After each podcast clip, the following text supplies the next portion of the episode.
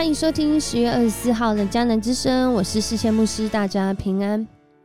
我们今天呢要一起来分享的是以西结书的八章一到十八节。以西结书的八章一到十八节，在今天的这段经文当中说到：“所以我要向他们倾倒我的烈怒，我不饶恕他们，也不连续他们，即使他们大声喊叫，向我祈求，我也不听。”什么样的环境让我们的祷告上帝不听？什么样的原因让我们的祷告上帝不听？今天这段经文，上帝用一个人能够很理解，特别是二十一世纪的现在人能够理解的方式，让我们知道什么原因我们的祷告上帝不听。在今天的这段经文当中。以西结领受一个意象，他好像他的灵被高高的举起，可以从更广阔的视角、更隐秘的视角来看见这些祈求的人，他们怎么祈求，他们祈求什么。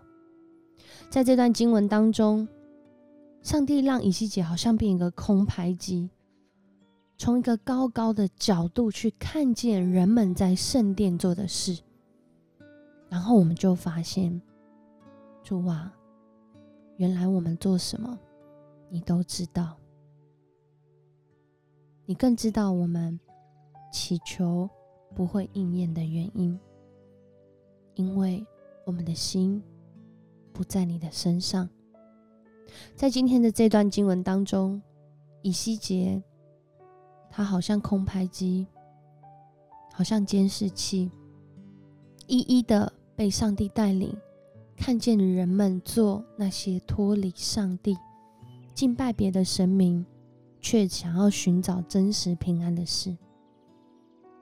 他们选择了次要的，甚至是背弃神的方式，想要寻求神的公义。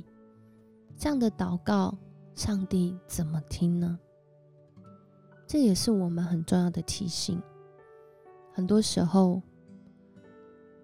我们的生命是真的有全然全新的相信这位上帝，还是我们对上帝的相信是看得见的地方，我相信他；看不见的，我寻求别的方式，或者是哦，我生命大概有一百趴，我相信上帝的地方是二十趴，或者是我在这个领域。我是信上帝的，但在其他的领域，我相信其他的。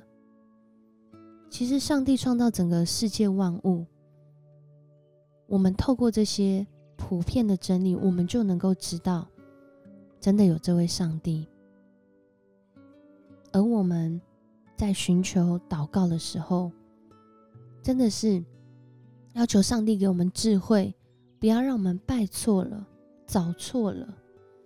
甚至我们不愿意承认我们自己的软弱跟缺乏，使我们自己落入在那困境当中无法自拔。今天的经文很清楚的让我们看见，他们在圣殿中却是在敬拜别的偶像，却是在用别的礼仪方式来寻求帮助。来寻求保护。既然寻求这些没有办法保护他们的人，那他们的祈求怎么会发生呢？我们一起来祷告。主，我们感谢赞美你，谢谢你用你的话语提醒我们，你不愿意一人沉沦。主，你更是透过这段经文，用如此能够明白的方式。